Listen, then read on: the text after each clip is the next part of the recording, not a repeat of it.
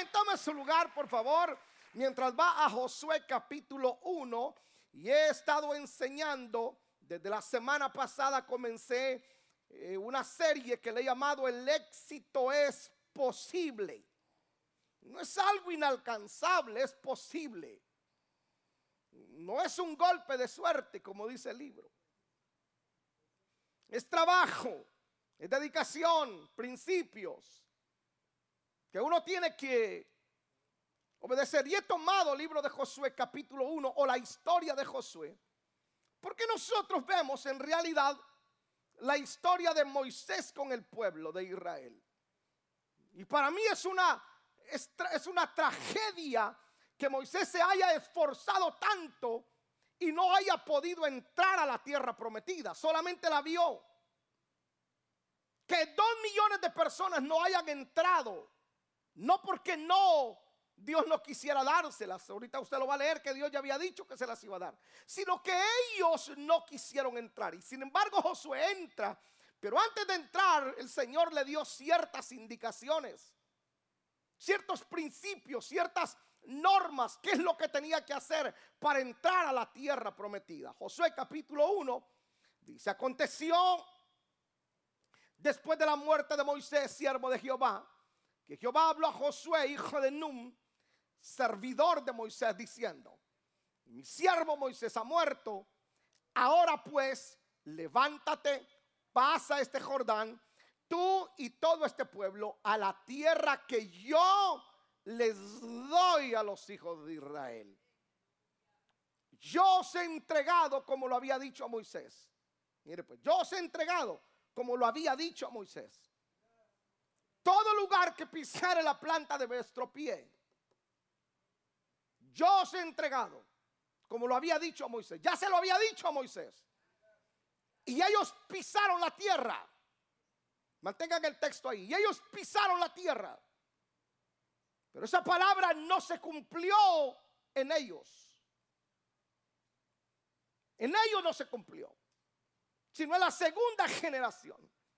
Verso 4, desde el desierto y el Líbano hasta el gran río Éufrates, toda la tierra de los seteos hasta el gran mar donde se pone el sol será vuestro territorio. Nadie te podrá hacer frente en todos los días de tu vida. Levanta sus manos al cielo. Y diga conmigo, nadie me podrá hacer frente. Vamos, pero dígalo una vez más, nadie me podrá hacer frente. Dígalo, nadie es nadie. Como estuve con Moisés, estaré contigo, no te dejaré ni te desampararé. Esfuérzate y sé valiente para cuidar Esfuérzate y sé valiente porque tú repartirás a este pueblo la heredad por heredad la tierra que la cual juré a sus padres que la daría a ellos. Solamente esfuérzate y sé muy valiente para cuidar de hacer conforme a toda la ley que mi siervo Moisés te mandó. No te apartes de a ella, ni a diestra ni a siniestra, para que seas, para que seas en todo, a ver, en todo ¿En cuánto va a ser prosperado usted? ¿En cuánto? ¿Se da cuenta que nosotros cometemos ciertas reglas al leer la escritura? Seremos prosperados en todas las cosas que qué?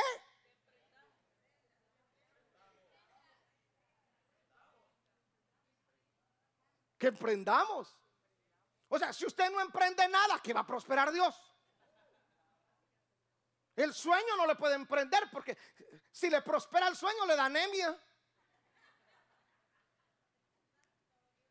En todo lo que usted emprenda, en estas, cinco prédicas que le voy a dar sobre el principio, es posible, algo se le tiene que alumbrar en la cabeza a usted y algo tiene que emprender. Algo. Algo tiene que comenzar a hacer. Nunca se apartará de tu boca este libro de la ley, sino que de día y de noche meditarás en él para que guardes y hagas conforme a todo lo que en él está escrito. Porque entonces harás prosperar tu camino y todo te saldrá bien. El verso 9 le parece si lo leemos todos. Una, dos, tres, leámoslo todos. Verso 9. Mira que te mando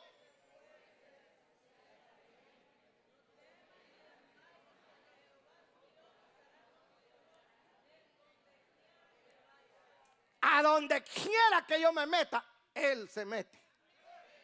Está hecha. ¿Cree esa palabra usted? Vaya pues, cierra su Biblia y váyase para la casa porque le predico. Ya la creyó toda. Lo primero que le enseñé la semana pasada, voy a eh, recapitular unos minutos.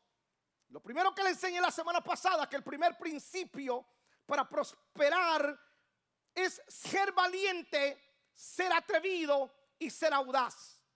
Ser valiente, ser atrevido y ser audaz. La gente que quiere lograr el éxito tendrá que ser valiente.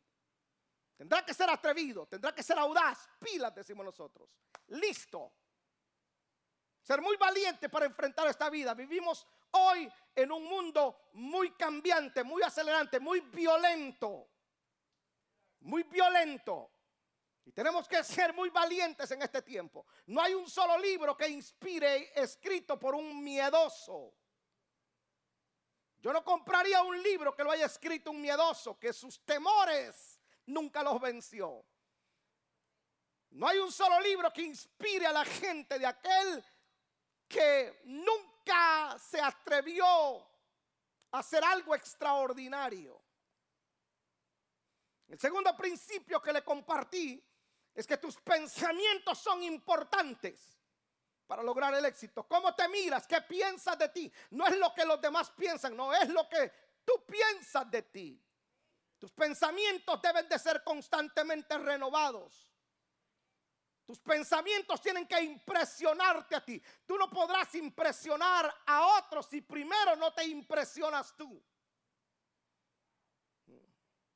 Por eso la gente que no renova sus pensamientos vive constantemente buscando eh, coaching para motivarse. Te puede tener el mejor coaching, pero si sus pensamientos son los mismos, no cambian, obviamente los resultados serán los mismos. Cuando me vaya a Estados Unidos voy a prosperar, me va a ir bien, Lleva 20 años y no se puede ir para su país porque ni para el tique alcanza. Porque para prosperar no necesito venir a Estados Unidos. Conozco gente que en sus países, allá en Guatemala, también están prosperando. Porque todo tiene que ver con mis pensamientos. Mis pensamientos crean ambientes. A donde yo vaya, seré, mire, a donde yo vaya estoy condenado a vivir bien. A donde yo vaya me va a ir bien porque mis pensamientos son de bien, no son de mal. No me pueden, no me pueden acondicionar o condicionar a vivir mal. Ya ese chip a mí no me lo pueden meter. Tus pensamientos son claves. Tal como te miren, te tratan. Tal como te miren, te tratan. Va a tener que ir a YouTube y buscar la prédica usted para comérsela toda, toda, toda, toda. Si yo no hubiese cambiado mis pensamientos, todavía seguiría rentando un espacio allá donde estábamos en las oficinas. Si yo no hubiese cambiado mi forma de pensar, posiblemente ya estuviera allá sembrando papaya en mi país. Si yo no hubiera cambiado mi forma de pensar, hoy no me atrevería a decirle aquí a usted que el éxito es posible.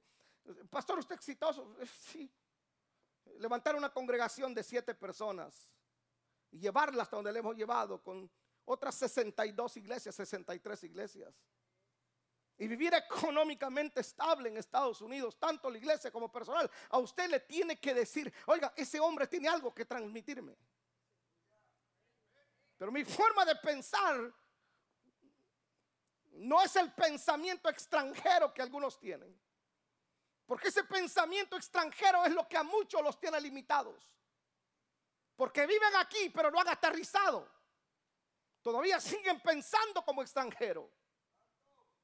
Y ese pensamiento extranjero a usted lo tiene trancado cuando, eh, bueno, solo voy a juntar un dinerito, eh, construyo la casita que quiero, me compro unas vacas y me regreso. Ese es un pensamiento extranjero. El pensamiento extranjero es a usted lo limita. Ese pensamiento de turista no lo deja avanzar. ¿cuántos alguna vez vinieron solo de turistas a Estados Unidos, pero no, que no se habían quedado, que vinieron de turistas? Levante la mano. No tenían pensamientos de ciudadano. El pensamiento de turista es esto: voy, me meto a las playas de South Beach, de Miami, me compro, voy a los outlets de Cumming, me voy a Nueva York, disfruto Times Square, voy a Los Ángeles, regreso a mi país. Pero ese pensamiento es extranjero, no le interesa si hay buenas escuelas, buena educación, buenas carreteras, porque a él no le importa, simplemente quiere disfrutar del país. Pero ya me voy, ya me regreso. Entonces algunos no han transicionado a ese pensamiento, no han transicionado ese pensamiento, siguen trancados en el pensamiento turista. Usted ya lleva 10 años aquí, ya aterrice, ya es de aquí.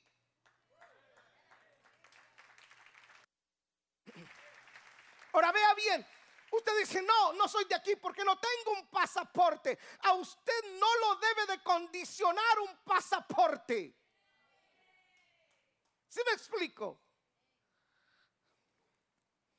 Hay cosas que quisiera decírselas personal, pero no puedo. Usted todavía no entendería cosas. Hay cosas que si yo se las digo personalmente, algunos me tomarían como vanidoso, otros lo mirarían desde otro ángulo no me mirarían igual si yo se lo digo. Hay cosas que yo solamente se las digo a alguien en la intimidad cuando sé que tiene la madurez para digerirlas. Pero algunos son tan niños que si yo les suelto principios que yo he explicado, a pesar de algunas cosas que yo no tengo, que usted tiene, y quedaría la mitad de lo que yo tengo por lo que usted tiene.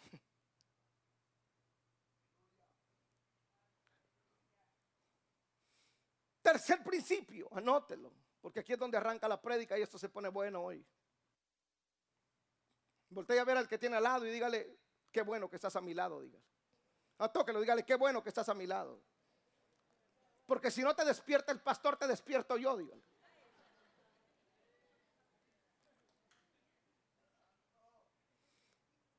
Ahora, e-, el tercer principio es una pregunta. ¿Por qué ser del montón? ¿Por qué ser del montón? ¿Por qué no ser diferente? ¿Por qué no separarme un poco? Pablo en Filipenses capítulo 3, verso 3 dice, porque nosotros somos la circuncisión, los que en espíritu servimos a Dios y nos gloriamos en Cristo Jesús, no teniendo confianza en la carne. Aunque yo tenga también de qué confiar en la carne, si alguno piensa que tiene de qué confiar en la carne, yo más Escucha esto, circuncidado al octavo día del linaje de Israel, de la tribu de Benjamín, hebreo de hebreos, en cuanto a la ley fariseo, en cuanto a celo perseguidor de la iglesia, en cuanto a la justicia que es la ley, que es la ley irreprensible. Pero cuántas cosas eran para mi ganancia, cuántas cosas eran para mi ganancia, cuántas cosas eran para mi ganancia, las he estimado como pérdida por amor de Cristo. Y ciertamente aún estimo todas las cosas como pérdida por la excelencia del conocimiento de Cristo, mi Señor, por amor del cual lo he perdido todo y lo tengo por basura para ganar para ganar a Cristo. Todo lo que yo sé, dice Pablo. Este es mi background, este es mi, este es mi currículum, esto, esto soy yo.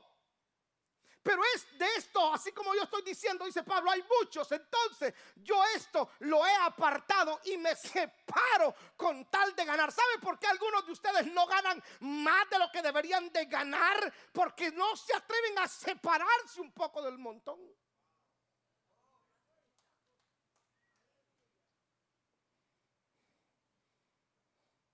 Porque siguen ustedes el mismo, el mismo camino. Pretender tener resultados distintos haciendo lo mismo es una torpeza, una locura. Porque siempre habrá espacio para que rompas las reglas. Para que salgas de lo común, de lo ordinario y te conviertas en una persona extraordinaria. ¿Qué es una persona extraordinaria? Alguien que hace algo extra. ¿Se durmió? A ver, a ver, toque al vecino, por favor, peísquelo. ¿Mm? Todos aquellos que en algún momento han roto las reglas, no solo lograron el éxito personal, sino que sin pensarlo, sin planificarlo quizás, ayudaron a, ayudaron a que otros también lo alcancen, como el creador de Apple, Steve Jobs.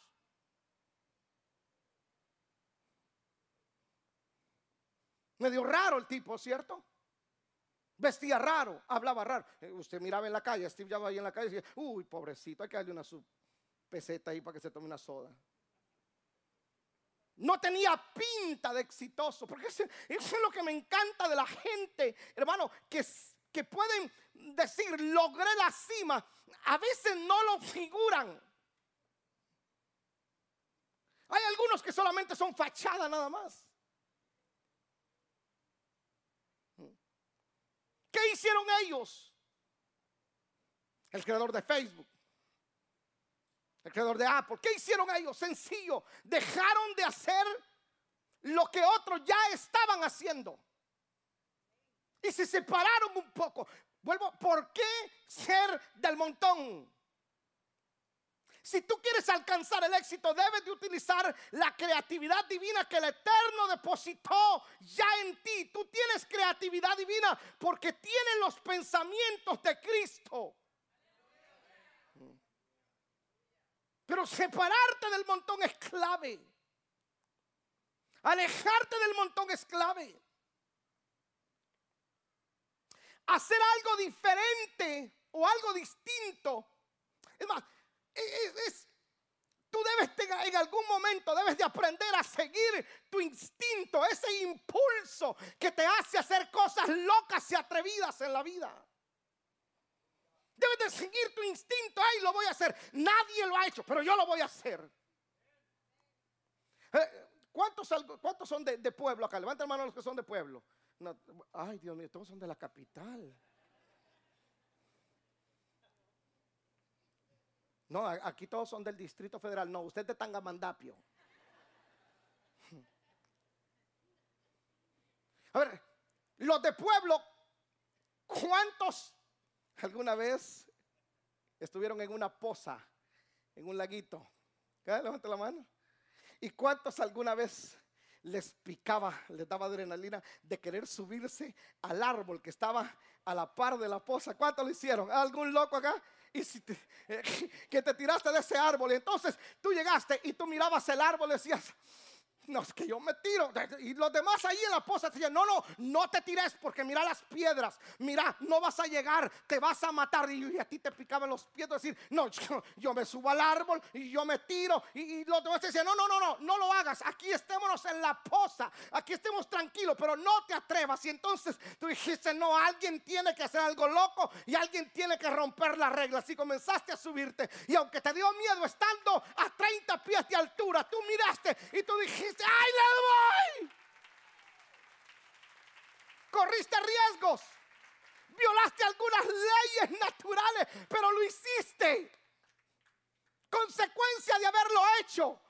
Todos los que estaban en la poza comenzaron a imitarte porque las locuras tuyas cuando te separas del grupo no te van a aplaudir, te van a criticar, van a hablar mal de ti, te van a tratar de meter en la poza, pero después te van a decir, yo quiero hacer lo que tú estás haciendo. Hoy te critican, mañana te imitan. Vamos, ¿habrá alguien aquí de esos? Yo me aventé muchas veces de esos árboles, hermano.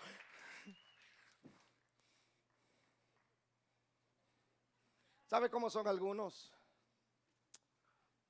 Son como los sapos. Usted escucha un sapo cantar. No lo busque arriba. Levante una piedra. Están abajo. Entonces hay gente que está cantando, pero debajo de la piedra.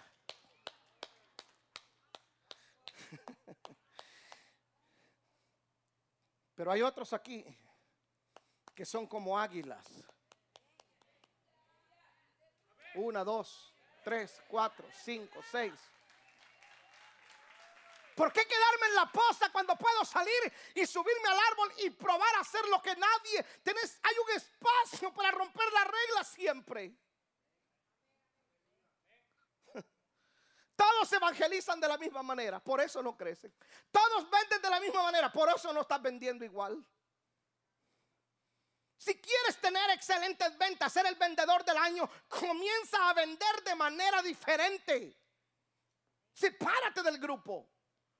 Si quieres que tu casa de paz crezca, que tu red crezca, comienza a evangelizar de una manera o a discipular de una manera que otros no lo están haciendo.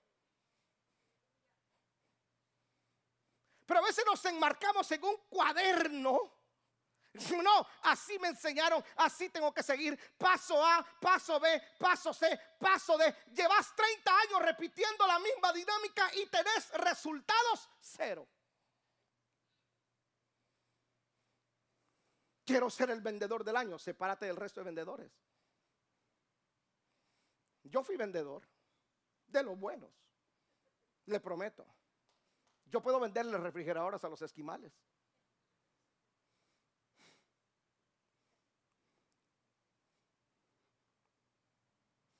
Cuando mi papá me mandaba a vender, junto con los otros vendedores, todos se iban en línea recta. Todos, todos, todos. Se iban por aquí y por acá. No, yo no me iba donde ellos se iban. ellos tocaban 10 puertas. No, yo tocaba dos, pero buenas. Yo miraba la casa mejor. y me metía en esa casa, en la mejor casa.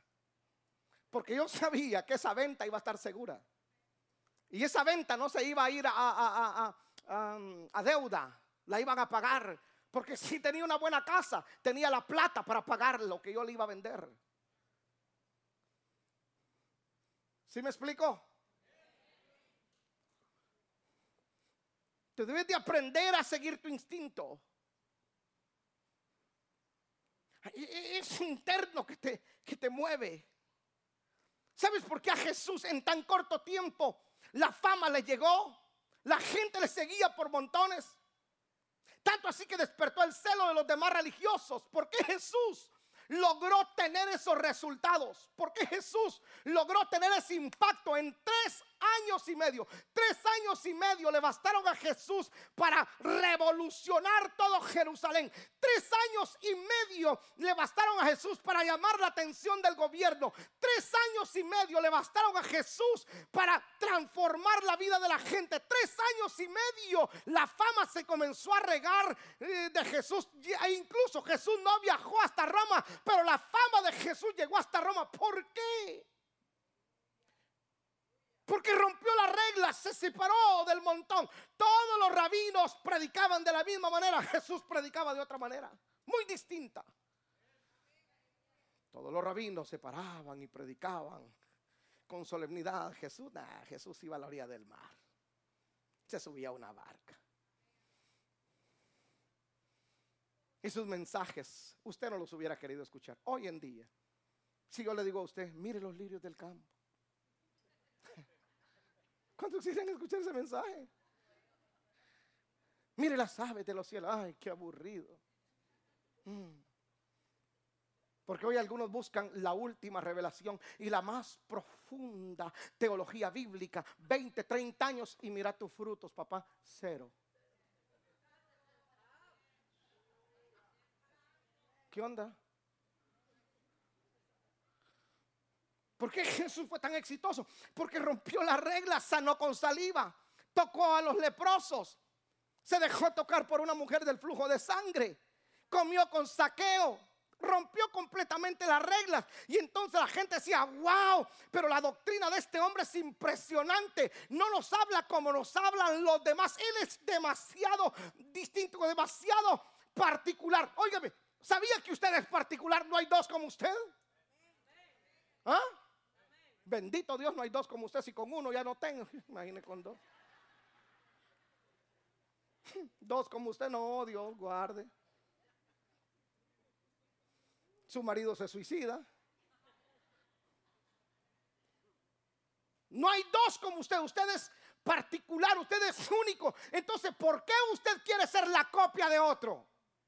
¿Cuál es el empeño de querer ser la copia? Y sobre todo, copias baratas, sobre todo, buscan copiarse en modelos equivocados. No, usted es único y como único comience a crear cosas únicas que puedan transformar la vida de los demás. Vamos, diga conmigo, me voy a separar un poco del grupo.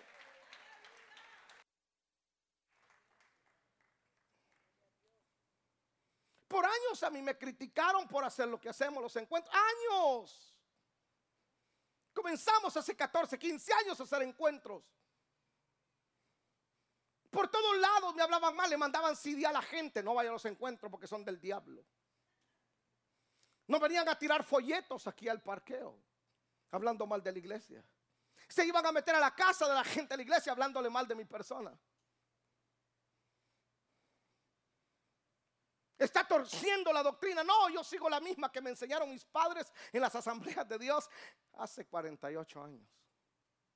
No he cambiado la doctrina, solamente cambié la metodología, pero comencé a hacer algo que nadie estaba haciendo en Atlanta. Ningún pastor se atrevía a hacer porque hablaban mal. Entonces había algo en mí, algo, ese instinto que me decía, hey, Elías, celo. Usted no me puede. Mire, si usted se atreve a lanzarme un desafío a mí, usted va a tener serios problemas porque yo lo voy a hacer.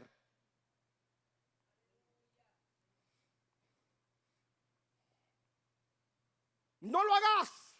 Se te la gente. No, no se ha ido la gente. Hemos crecido. Hay un grupo allá ahorita haciendo encuentros. Ese es el segundo grupo. El grupo salió en la mañana.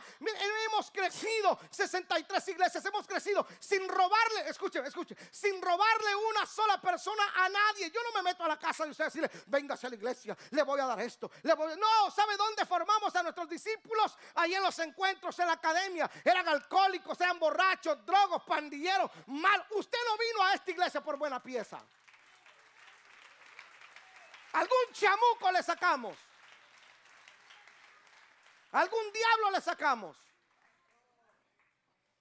Pero si yo hubiese evangelizado igual, hecho iglesia como todos los demás hacían en Georgia, no hubiéramos crecido en un estado donde se consideraba que al llegar a 300 personas pasaban dos cosas. O el pastor caía en pecado o se robaba la plata. Se despedazaban las iglesias. 300 era el límite, ahí no pasaba. Y pasaba eso. Nosotros pasamos los 300, llegamos a 500, de 500 llegamos a 1000. Hace unas semanas rompimos el techo, llegamos a 1800. ¿Cómo lo logramos? Haciendo algo diferente. Separándome del grupo un poco. Sí, claro que hay críticas, sí, claro que hay un precio a pagar, pero no me puede a mí usted decir que no es posible el éxito.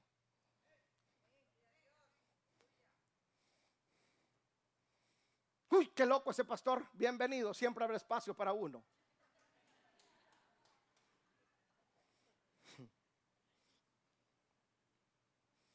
Porque hay momentos en que uno debe de separarse. Ojo, anote esto, anote esto. Esto le va. Oh, esto está poderoso. Está poderoso. Anote esto. Hay momentos en que tú te separas de los malos para llegar a lo bueno, ¿cierto? Tú te separas de lo, de lo malo para llegar a lo bueno. Pero hay un momento en el cual tú te tienes que separar de lo bueno para llegar a lo excelente. Hay gente que tú te tienes que separar de ellos, no porque sean malos, no. Son buenos, pero rutinarios. Son buenos, pero lo mismo. Y ese instinto adentro tuyo te dice, hey, sepárate un poquito y comencé a saber que hay otra dimensión. Obvio, te conviene separarte de los malos para ser bueno, pero hay un momento en que también te conviene separarte de los buenos para llegar a la excelencia. Vuelvo, al, vuelvo al, ejemplo de la poza. Saliste de la poza. Es más, se lo pongo este ejemplo. Habían dos en una barca. Vieron a Jesús caminar sobre las aguas. Los dos estaban adentro del bote. Los doce tenían miedo. Por supuesto que Pedro también tenía miedo. Por supuesto que Pedro también, hermano, estaba temblando de miedo pensando que era un fantasma. Lea la escritura. Ellos pensaron que era un fantasma. Pero hubo algo adentro de Pedro que lo hizo decir, hey Señor, eres tú. Sí, Pedro, soy yo. Hey, si eres tú, di que yo salga. Da la palabra, di que yo salga del bote. Di que yo vaya hasta donde está, donde estás tú. Hey, Señor, sí. Pero aquí hay doce igual que yo. Bueno, tú decides.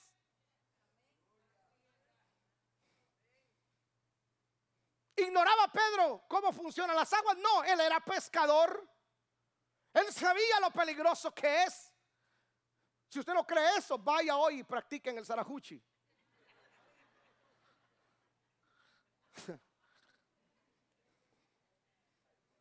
Camine sobre las aguas. Y la naturaleza, la ley de la gravedad le enseñará a usted que se hunde el peso suyo se hunde y Pedro lo sabía. Y Pedro dijo, Señor, si eres tú, di que yo vaya. ¿En serio? Sí, bueno, ven. No le dio una profecía, no le dio una palabra, hermano, revelada. No, no, no lo metió a un seminario teológico. Solamente le dijo, hey, ¿quieres? Sí. ¿Quieres salir del bote? Sí. ¿Te quieres separar de los malos? Sí. ¿Te quieres separar incluso de los buenos? Sí. Entonces sal del bote ahora. No, hay alguien aquí que tiene que tomar en serio la palabra. Querés seguir en el bote con los miedosos, está bien, quédate ahí. Pero querés tener éxito, tenés que salir del bote. Sí, pastor, pero se hundió. Sí, pero nadie le quita a Pedro que tocó el agua como que estuviera caminando en tierra sólida. Nadie le quita a Pedro que pudo experimentar los tres pasos, hermanos, sobre el agua. Nadie se lo quita. Se hundió, sí, pero lo intentó. ¿Cuál es el problema de algunos de ustedes? No lo intentan. Inténtelo un día. ¿Y qué si fracaso? Toma la experiencia por lo menos.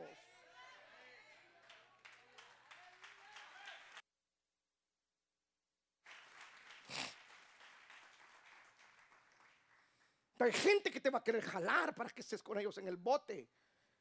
Porque quieren que estés ahí con ellos en el bote. No, aquí todos nos estamos muriendo de hambre. Todos nos vamos a morir de hambre. Y todos nos vamos a morir de frío. Aquí todos somos iguales. No, señores. Hay alguien en la familia suya que se le tiene que alumbrar la cabeza. Hay alguien que tiene que levantar el nombre, el, apellido de ustedes en alto y decir, no, yo no soy igual que todos los Pérez, que todos los Chávez. Yo no soy igual que todos los Urdanetas, soy distinto. Si todos quieren quedarse en el bote, quédense en el bote. Yo me voy a salir. ¿Saben qué? Cuando yo esté afuera los voy a jalar a todos. Y el que no quiera salir, noticias, no lo saques.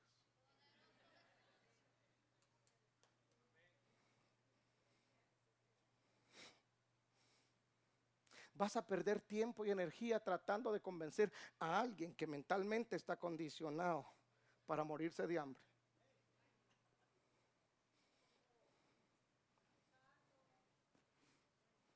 Yo soy curioso, nos pasó algo con Pablo ahorita en Florida, que estábamos con los pastores allá. Y estaba comiendo, fuimos a un lugar de trucks donde hay mucha comida en Orlando. Toda la comida chatarra, ahí está. Ya, y hay frituras. Ahí hay de todas las frituras de Latinoamérica y todo, todo está ahí. Y del Caribe, todo. Y entonces yo estaba comiendo. De este lado estaban comiendo una familia.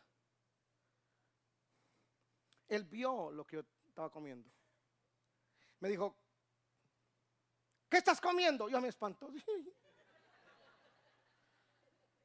Le dije, eh, una cachapa venezolana. En mi vida había probado una cachapa tan ricas. Exacto, me dije, ¿qué es eso? No se han muerto los venezolanos, ni yo me he muerto. Sobrevive uno con una cachapa. Y entonces me dijo, pero una cachapa no se, no se come, me dijo, con, con eh, eh, horchata. Era horchata la que pidió Pablo. No una, una, una, una, cachapa a estas horas, me dijo, son las 11. No se come con una horchata, se come con una Coca-Cola. Yo dije, qué viejo tan metido.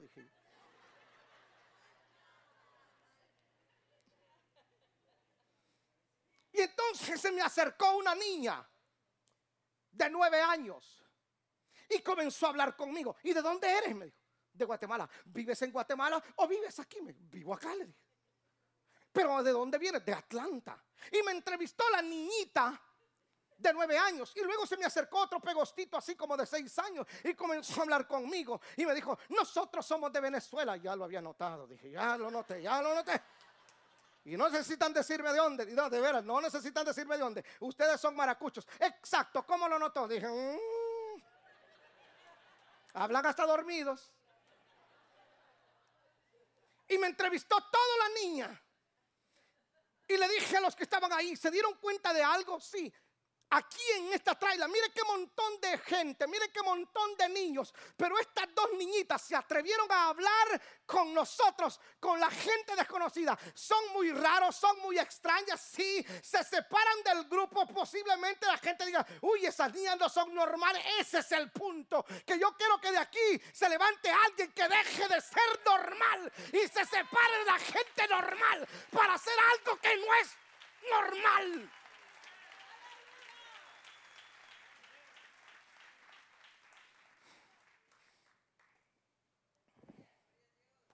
Ah, tremendo. ¿Por qué seguir siendo lo mismo, pues? ¿Por qué seguir siendo del montón? ¿Ah? Oh my God. No me vayan a decir que vienen los encuentristas porque apenas me acabo de picar.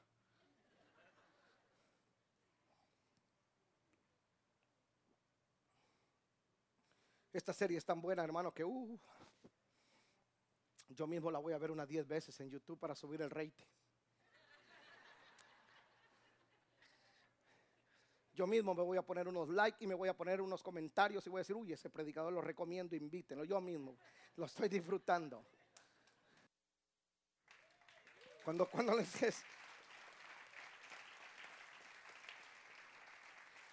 Entonces esa gente que se separa del grupo, algunos lo llaman rebeldes, yo lo llamo atrevidos, gente poco común, gente rara, gente poco común. No son fáciles de encontrar. Son perlas escondidas en la arena. En esta multitud de gente en el planeta hay gente de ese tipo, gente rara, que hablan raro. Yo sé que más de alguno hay de eso aquí. Que no son igual a los demás. Sí, son.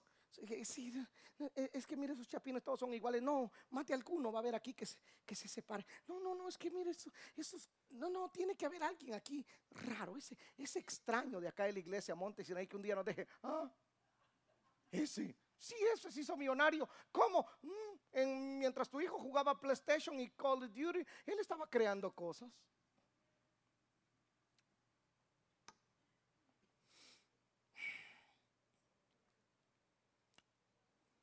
Cuarto. Mire, si quieres llegar lejos, el cuarto, si quieres tener éxito, hay algo aquí adentro que se llama fuerza interior. Esa fuerza interior que tú la llevas aquí. Es algo que te motiva, es algo que no te deja tranquilo. Esa fuerza interior que te hace levantarte todos los días y decir, no, hoy es tu día, Marcos, hey, hey, Lucas, hoy es tu día, hey, Guadalupe, hoy, eh, hoy la vas a lograr. Eso es, algo aquí que no te deja muchas veces dormir, pero es que no estoy tranquilo con algo, yo sé que hay algo más. Es esa fuerza interior que te hace ser valiente, que te hace levantarte de cualquier fracaso.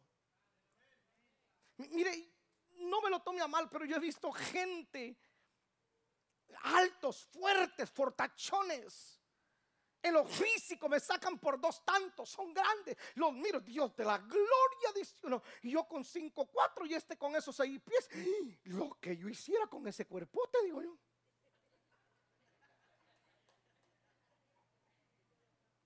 Yo los miro tan altos, tan fuertes, pero tan débiles que se quieren suicidar cuando la mujer los deja. Se quieren cortar las venas cuando, cuando, la novia les dice que los corta. Te botan del trabajo y te se sienten los hombres más inútiles. Te deja el marido, te divorcias y te tiras a la desgracia. Ay, pobre de mí, uno de los medios de la gloria. Seis pies tan grandote, tan buen mozo y tan inútil en su interior.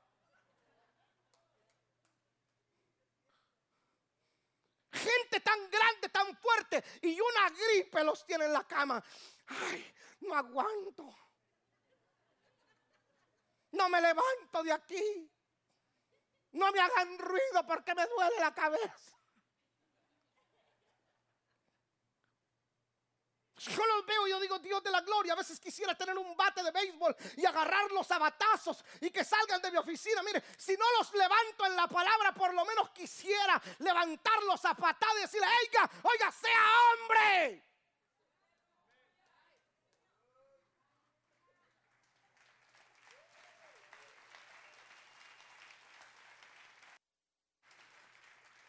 Dejó el marido y te sentís que no vales nada. Pareces, ay, parezco una piedra. Todos los hombres me patean. Dale gracias a Dios que te libraste de ese pegoste. Hay cientos haciendo cola esperando salir con una contigo.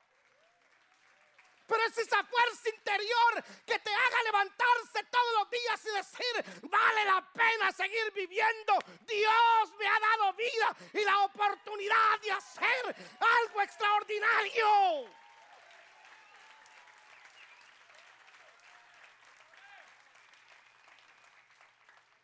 Usted no se puede quedar tirado ahí en la lona.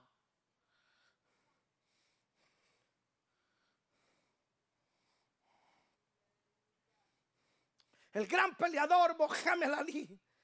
Estaba a gusto ver a Mohamed Ali pelear. Y un día, este- un día estaba haciendo abdominales y llegó alguien, un- un reportero, le dijo, señor Ali, le dijo, ¿cuántas abdominales usted hace? Le dijo, yo cuento, yo comienzo a contar desde el dolor. O sea que si el tipo hacía mil abdominales y no le dolía, es que no había hecho ejercicio. Después de dos mil, quizás cuando ya comenzaba a dolerle, es donde él decía, va una, van dos. Yo no sé cuánto dolor usted tiene, pero no cuente del dolor hacia atrás, cuente del dolor hacia adelante. Esa fuerza interior que lo haga usted amarrarse los pantalones y decir, vamos para adelante.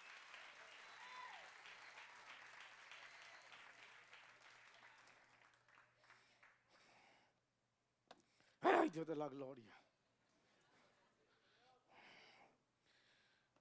Pero nos hacemos víctimas de, lo que nos pasa. Si el pensamiento de Nelson Mandela hubiera sido un debilucho, se hubiera podrido y se hubiera muerto en la cárcel. Pero la cárcel, él cuando salió de la cárcel, él no, ay, me trataron mal porque soy negro, los demás son blancos, ay, no, que son injustos. No, él dijo yo de la cárcel esto solamente es un escalón, mi posición es el palacio, nací para cambiar la historia de mi nación y la cambió. Escuche, cuando enterraron a Nelson Mandela tuvieron que ir los hombres más importantes del planeta Tierra, estuvieron en el velorio de Nelson Mandela. ¿Sabe por qué? Por su instinto, su forma de pensar. Pero algunos de ustedes ni siquiera su madre va a ir al entierro.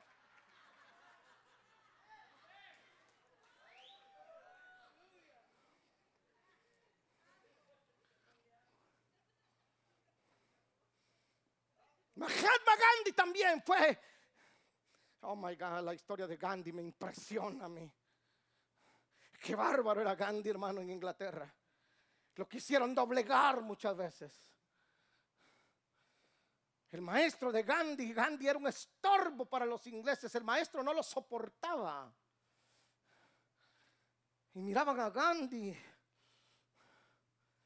tipo de la India, flacucho pequeñito comparado con los ingleses. Y el maestro le decía, señor Gandhi, usted me cae mal.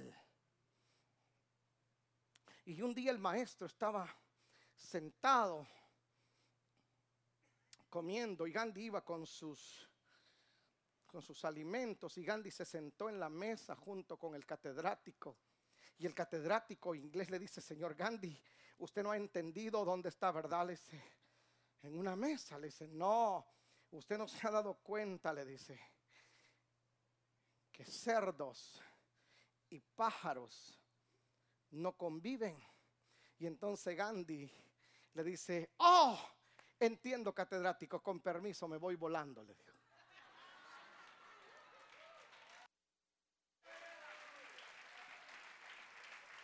Es la fuerza interior. No es cuánto midas de estatura ni cuán fortachón tú seas. Es seguir eso interno que te dice, tú lo puedes hacer. Este es un nuevo día, una nueva oportunidad. No es cómo te han tratado, no es los fracasos que has tenido en el pasado, es la oportunidad que tienes hoy para ver un mejor mañana.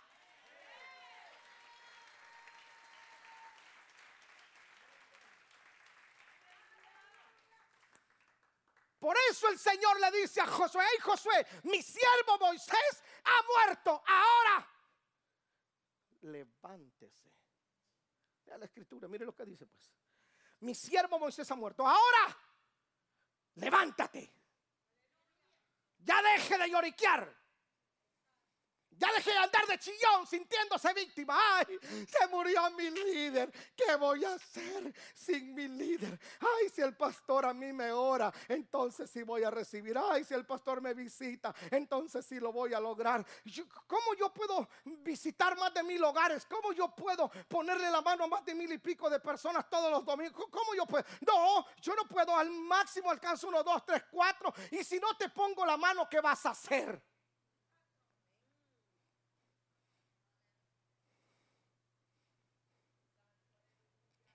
Ay, Dios lo hará. son las expresiones de la gente más zaragana,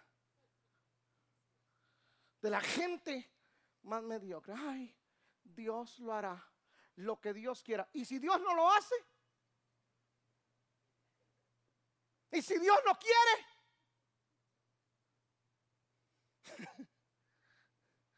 vamos Josué, levántese. Ya no está Moisés, está usted. Como estuve con Moisés, voy a estar con usted. Vamos, pero yo lo quiero que se levante. Levántese y pase este Jordán. Deje la depresión. Vamos, deje de llorar. Mire para adelante. Deje ser un hijo de papi y de mami. Vamos, levántese. Le voy a hablar yo aquí a los hijos. No, esté yo o no esté yo en esta iglesia. Aquí hay palabra, aquí hay unción y aquí está Dios sobre todas las cosas. Usted tiene que, ahí si no está el pastor, no voy. Deje de ser un anaguado, un, un hijo mimado.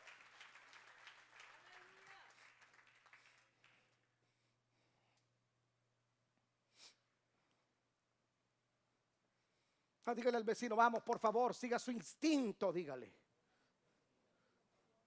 esa fuerza interior que está ahí. Si vas a comprender, mira, si vas a emprender algo, debes de entender lo que el Señor le dijo a, Zacarías. Y Zacarías, ¿sabes qué? Esto no es con espada, no es con ejército. Esto es con mi espíritu. No tengo las conexiones, no tengo el dinero, no tengo, no tengo, no tengo. Repites tanto, no tengo que ya hubieses grabado un álbum con una canción, no tengo, no tengo, no tengo. No puedo, no puedo, no puedo. No sé, no sé, no sé.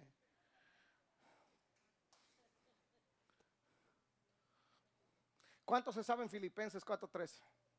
Levanten mano los que saben Filipenses 4.3. A ver, levanten. A ver, dígalo, una, dos, tres, dígalo. ¿Cuánto puede? ¿Cuánto puede? Entonces, ¿por qué se ha repetido todos estos años? No puedo, no sé, no tengo. Ay, no, pobre yo. Vamos, eso es algo interior aquí que le está diciendo, usted puede lograrlo. Tiene mi espíritu, tiene una palabra. Le di una palabra, vamos, camine, abra el río, crúcelo. O se va a quedar adentro del bote llorando lo que no tiene. Porque cuando tengo esa fuerza interior, soy capaz de cualquier cosa. Es esa fuerza explosiva que hace que algo en mi interior se reviente y aunque me duela, pero con el paso del tiempo miraré mis músculos más grandes. En este mundo perverso y desafiante tendrás que ser fuerte, porque la vida golpea y golpea duro. Pero con la fuerza del Espíritu de Dios que vive dentro de nosotros hemos salido y saldremos adelante. Si alguien va al piano, por favor.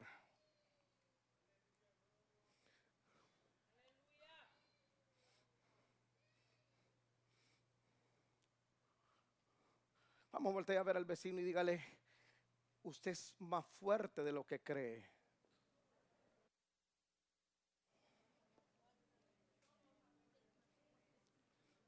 Vamos, dígale, usted más fuerte de lo que cree.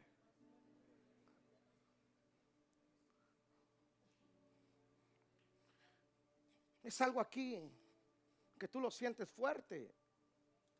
Es aquí. Que te han dicho, no, no, tú no lo vas a lograr. No.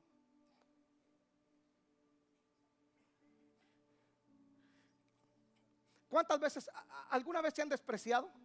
Levanta la mano. ¿Te han despreciado alguna vez, Eric? Ya. Por tu acento, por tu color, por qué sé yo, hija han despreciado. Y a mí me han despreciado muchas veces. Muchas veces. Muchas veces. Se lo dije la semana pasada. Pensaron a mí hacerme chiquitito. Diciéndome lo que ellos pensaban que yo no tenía. A mí jamás nadie me va a bajar el autoestima. Eh, forget it.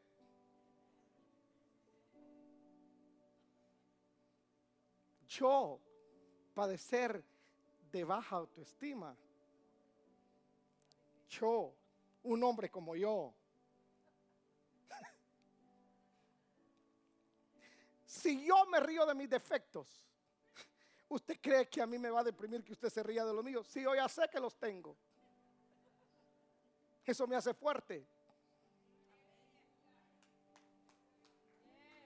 Porque yo mido 5'4". Yo mido 5'4", eso mido. Uy, yo digo, si el Señor me hubiese dado 5'8", saber cuántas Champions le hubiera dado al Barcelona. 5'4". He sido difamado. ¿Sabe cuántas veces me han difamado? Me han metido mujeres me han visto salir de hoteles.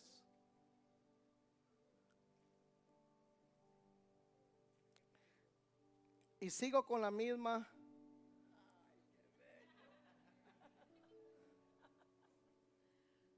Me han metido hijos que no son míos. Una vez iba a ver un partido de fútbol. El único pecado que usted me encontrará es que me encanta el fútbol y le voy al Barcelona. Es un pecado.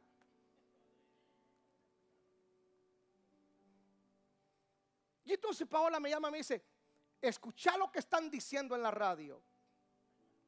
Yo enciendo la radio. Estábamos, hermano, en pleno apogeo de un crecimiento tan hermoso y mudándonos para acá. Y yo escucho la radio. Y entonces el que estaba, el predicador, estaba diciendo, ya te conocemos, Chapín, que hoy dije, por lo menos, dije, me reconoce que soy Chapín. Si lo dudaba, ¿no? Sí lo dudaba.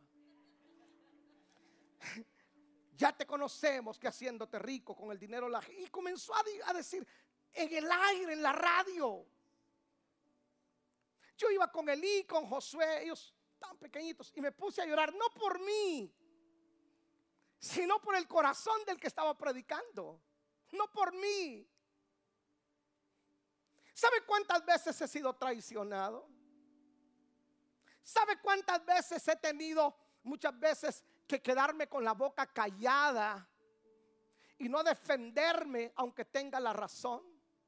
Muchísimas veces. Porque ellos pueden verme a mí de 5'4. Ellos me ven a, mí de 5'4. Yo en mi interior soy más grande que Shaquille O'Neal. Yo en mi interior soy más fuerte que cualquier otra cosa. Yo en mi interior, señores, es esa fuerza interna que me hace seguir soñando, que me hace seguir diciendo, Elí, lo vas a lograr, vas a construir el otro templo, van a crecer más. Esa fuerza en mi interior me dice Elí, un día vendrán de todas las naciones acá a Atlanta, Georgia, para ver el avivamiento más glorioso en la historia de la tierra. Esa fuerza interior.